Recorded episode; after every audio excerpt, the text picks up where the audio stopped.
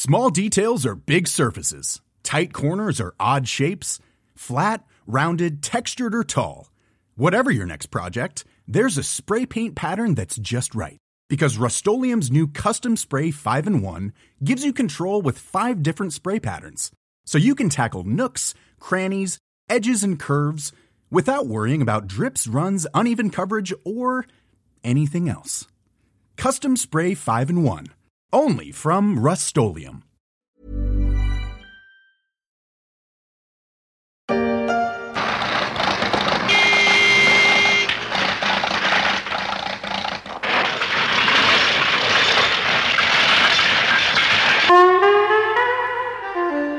Il y a un peu moins d'un an, mon retour à la plage s'était fait avec la joie et l'envie d'en profiter d'un monsieur Hulot. La vue de la mer a toujours un effet euphorisant chez moi, et je ne suis pas le seul si j'en crois mes discussions parisiennes, loin de l'eau et des vagues, mais plus encore la lecture des derniers chiffres immobiliers confirme que les urbains sont passés du désir de campagne à l'acte.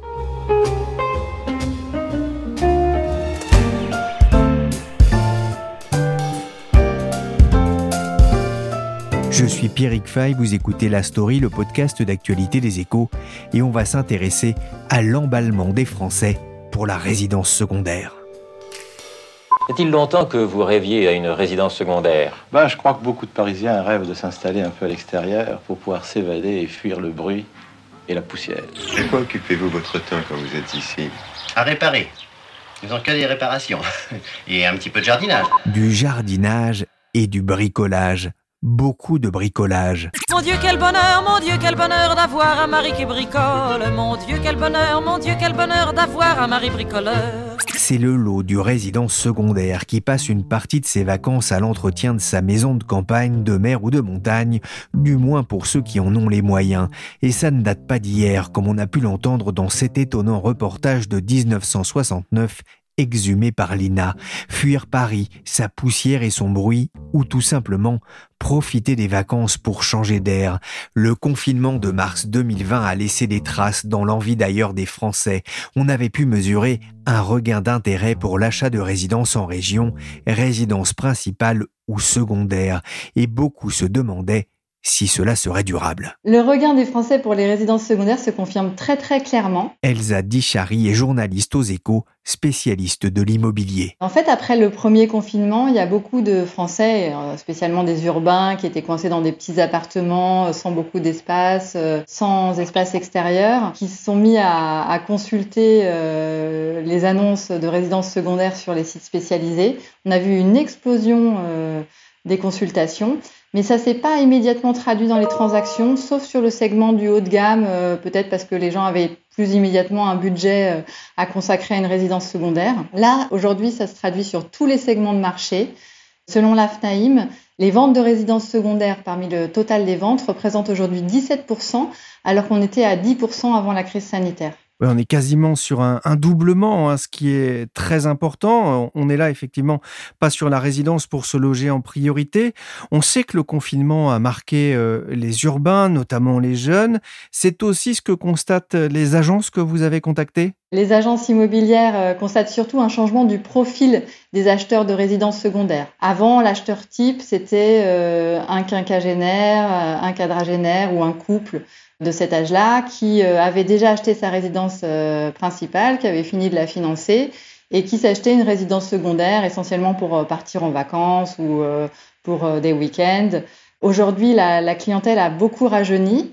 On trouve des trentenaires et même des vingtenaires qui s'achètent une maison de campagne, une maison au bord de la mer, alors qu'ils ne sont pas forcément propriétaires de leur résidence principale, qu'ils choisissent de louer leur résidence principale.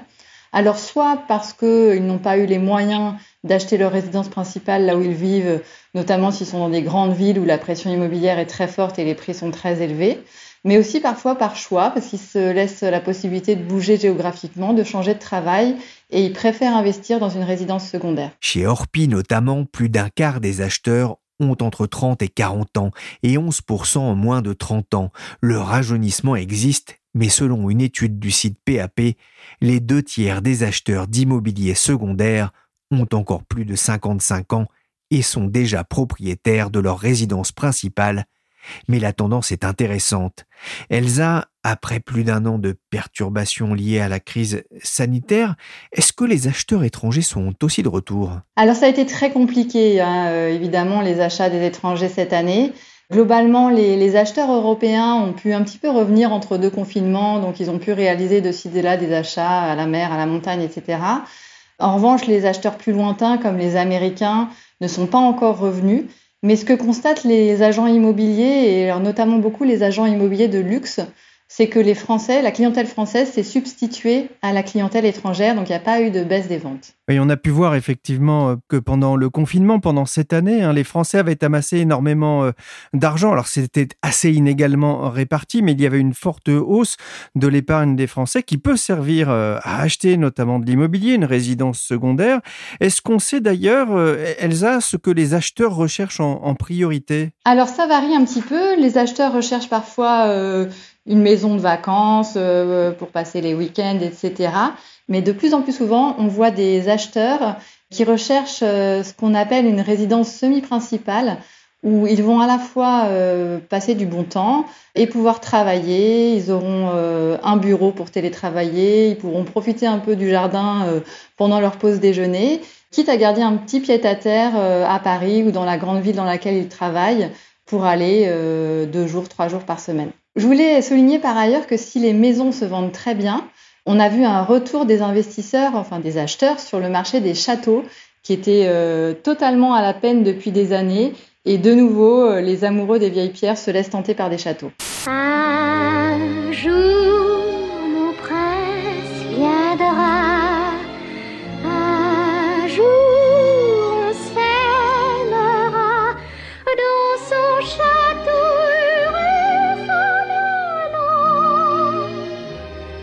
Ben voilà, on va pouvoir euh, jouer euh, au prince et à la princesse dans les châteaux. Euh, c'est vrai qu'il y en a beaucoup aujourd'hui à, vendre en France, un peu partout. D'ailleurs, pas souvent au, bord de la mer, mais beaucoup à la campagne. Justement, ça, ça rejoint un peu la question suivante. Est-ce qu'on a une idée des localisations qui sont les plus dynamiques, les plus recherchées aujourd'hui? Les communes du bord de mer, évidemment, ont toujours beaucoup, beaucoup de succès, qu'il s'agisse de la côte normande, bretonne, basque, varoise, etc.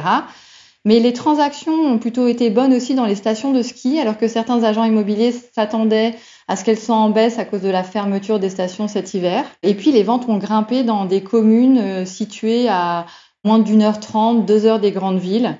Les notaires se sont par exemple amusés à regarder euh, le poids des franciliens dans les achats de maisons euh, des départements un peu proches de l'île de France. Et ils ont noté que cette part avait grimpé de 6 points en 2020 dans l'Eure et dans l'Orne en Normandie et de 9 points dans Lyon en Bourgogne. Et dans Lyon, désormais, les acquéreurs de maisons euh, venant d'Île-de-France représentent 27% du total des acquéreurs, ce qui est quand même énorme. Et puis les ventes ont aussi bondi autour de communes jusqu'ici quand même pas très prisées, comme Pau, Montluçon ou Saint-Amand-Montrond.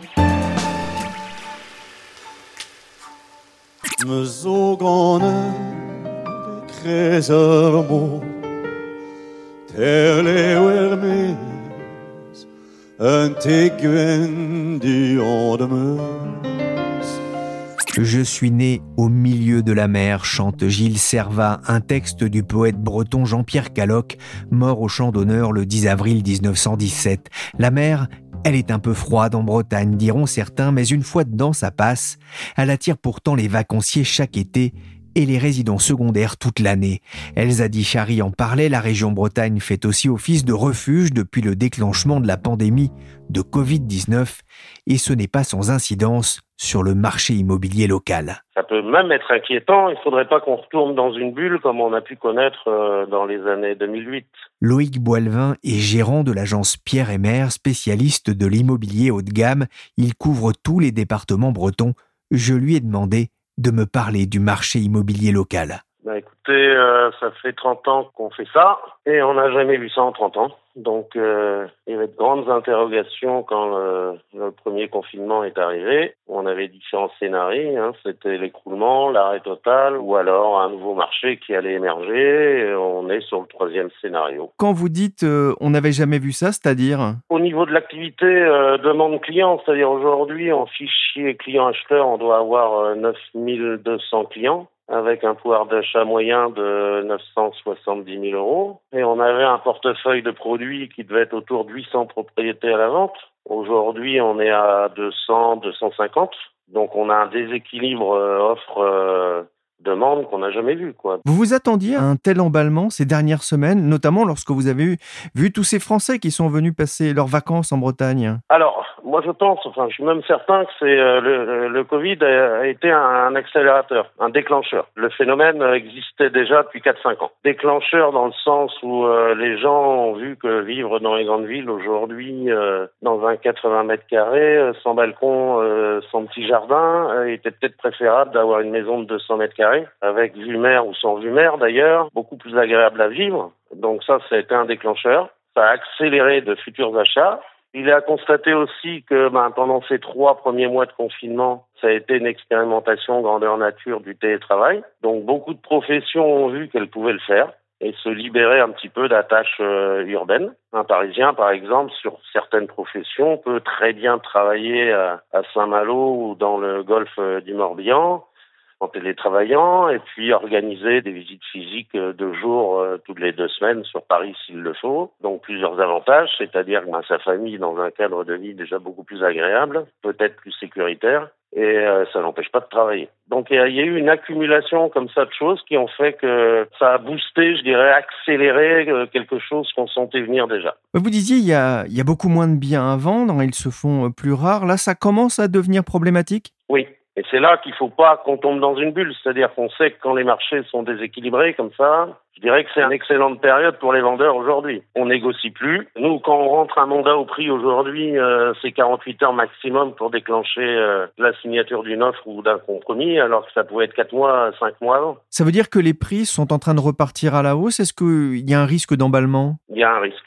fort. Et il faut pas, parce que là, je vous dis, on retomberait dans un phénomène de bulle où tout se bloquerait encore à nouveau sur six mois, quoi. C'est-à-dire les acheteurs commenceraient à se poser la question, il faut pas que j'achète trop cher, parce que si on se plaît pas, si on doit revendre dans un an, par exemple, et si je risque de perdre 30-40% du prix, ben, ils n'y vont plus. Et le vendeur qui a vu que son voisin ou quelqu'un qui connaît a vendu à certains niveaux de prix, il se dit, bah, moi, je reste à ce prix-là. Et là, ça peut être dangereux. Vous parliez de la vue mer tout à l'heure. Ça reste le Graal en, en Bretagne? Ah, bah, c'est comme si vous allez à, la montagne et si vous voyez pas la montagne, quoi. Quitte à venir en Bretagne, autant profiter d'une vue, pas forcément les pieds dans l'eau, mais euh, d'une vue euh, dégagée sur l'océan, oui. Ça paraît légitime, oui. Qui sont les acheteurs euh, aujourd'hui? Oh, les acheteurs principaux restent quand même les franciliens, je veux dire, avec une attache bretonne, hein, que ce soit monsieur ou madame euh, qui a des racines ici et qui anticipe le retour au pays. Sachant que s'ils ont travaillé à Paris pendant 30-40 euh, ans, ils se sont créés un patrimoine et voilà, hein, en revendant un bien ou deux biens à Paris, ils ont un pouvoir d'achat euh, très confortable encore sur la Bretagne. Et on, on voit émerger aussi une population sud-France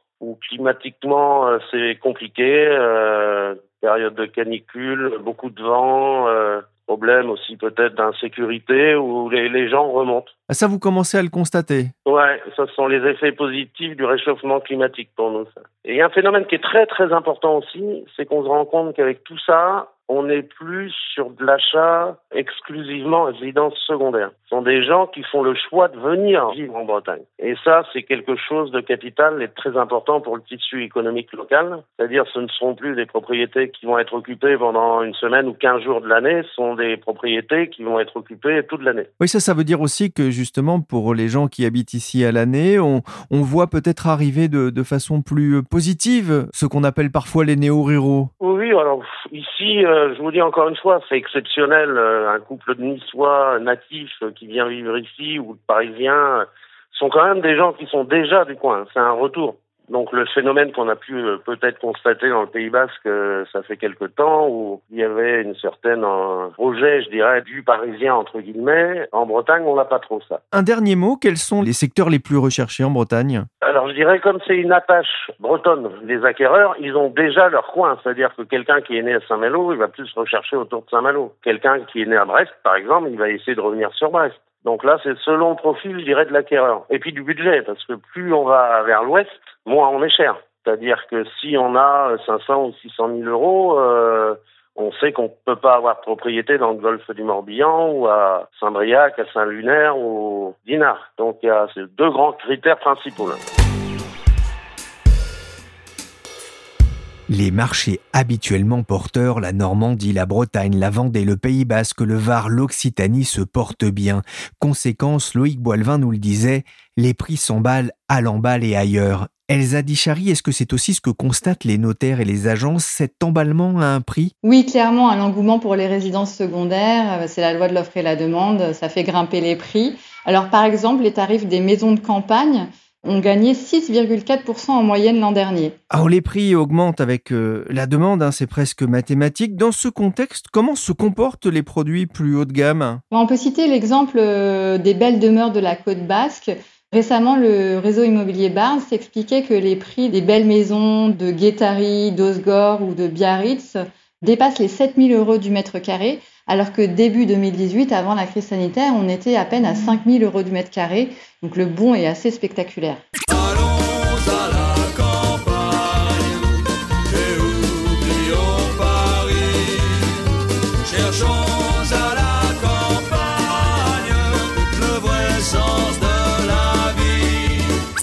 Entendu avec vous, Elsa, les Français plébiscitent de nouveau la résidence secondaire. C'était très à la mode dans les années 60-70.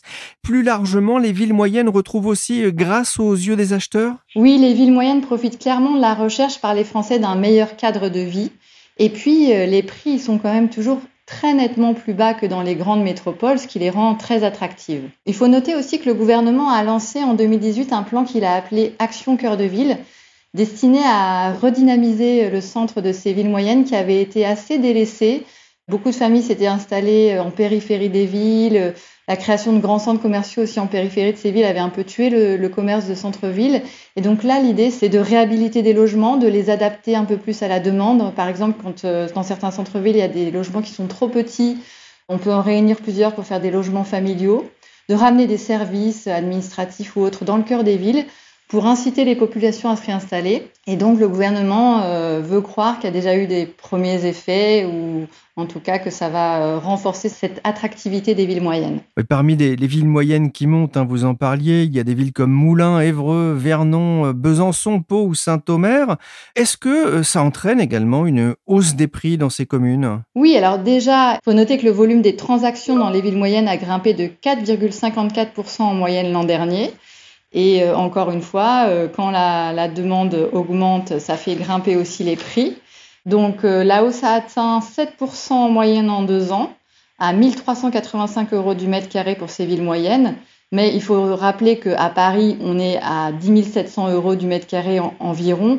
Donc même s'il y a une hausse, les prix restent très bas et très attractifs. Un exemple parmi d'autres, une maison ancienne coûte en moyenne autour de 88 000 euros au Creusot, 156 000 à Sainte ou encore 200 000 euros à Pau.